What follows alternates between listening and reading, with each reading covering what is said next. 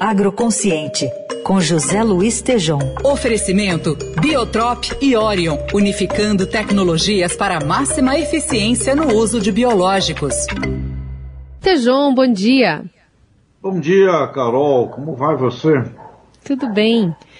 Conta pra gente sobre essa doença da ferrugem asiática na soja, né, com o novo calendário de plantio. Queria que você colocasse pra gente uma, uma comparação com a Covid-19, por exemplo, para os humanos.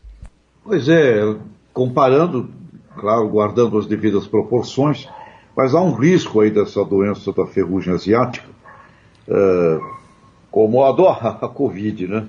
Doenças acabam, doenças e pragas se desenvolve quando oferecemos o um ambiente para isso. Né?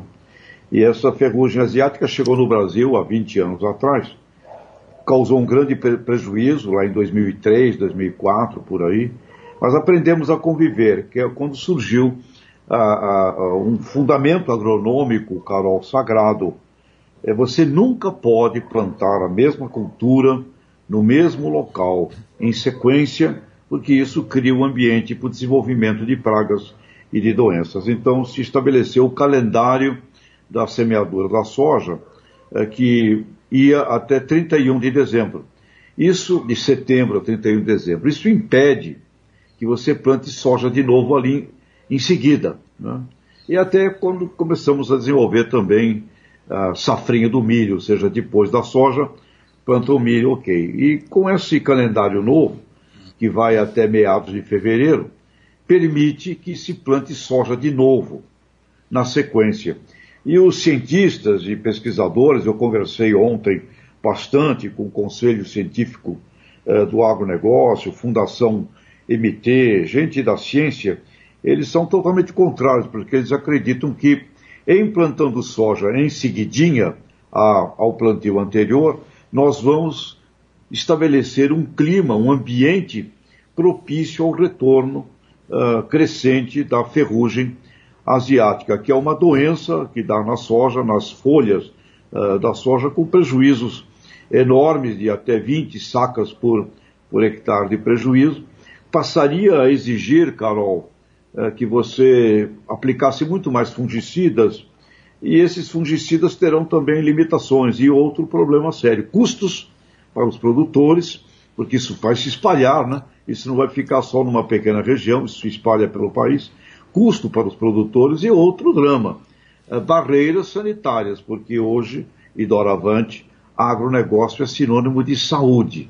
Portanto, é uma determinação que está sendo é, questionada por técnicos, por cientistas, por entidades, e também já sei que o estado da Bahia e o estado do Mato Grosso do Sul eh, não estão autorizando essa janela de plantio indo até fevereiro. Portanto, é uma coisa, Carol, eu acho que o, o negacionismo científico parece que está virando meio moda, sabe?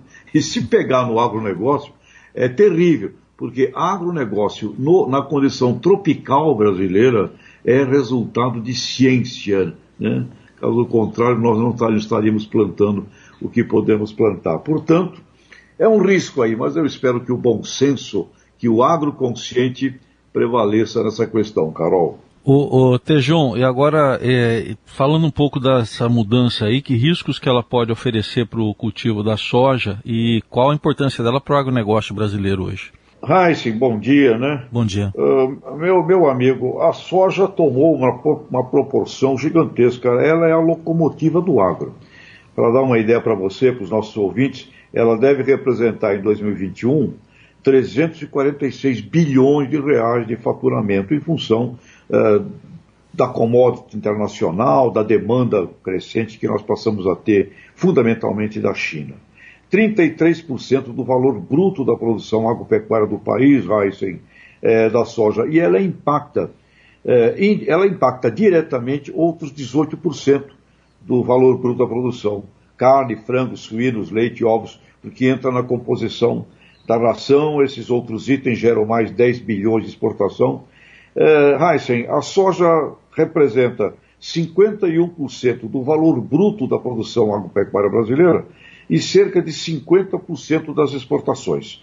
E ainda significa podermos competir no milho, algodão, diluindo custos fixos. Ou seja, a soja virou uh, um grande produto da economia brasileira e permitir que uma doença grave que nós já conhecemos, aprendemos a administrar, possa se reimplantar é de uma é de um negacionismo assustador, meu caro amigo Heisen.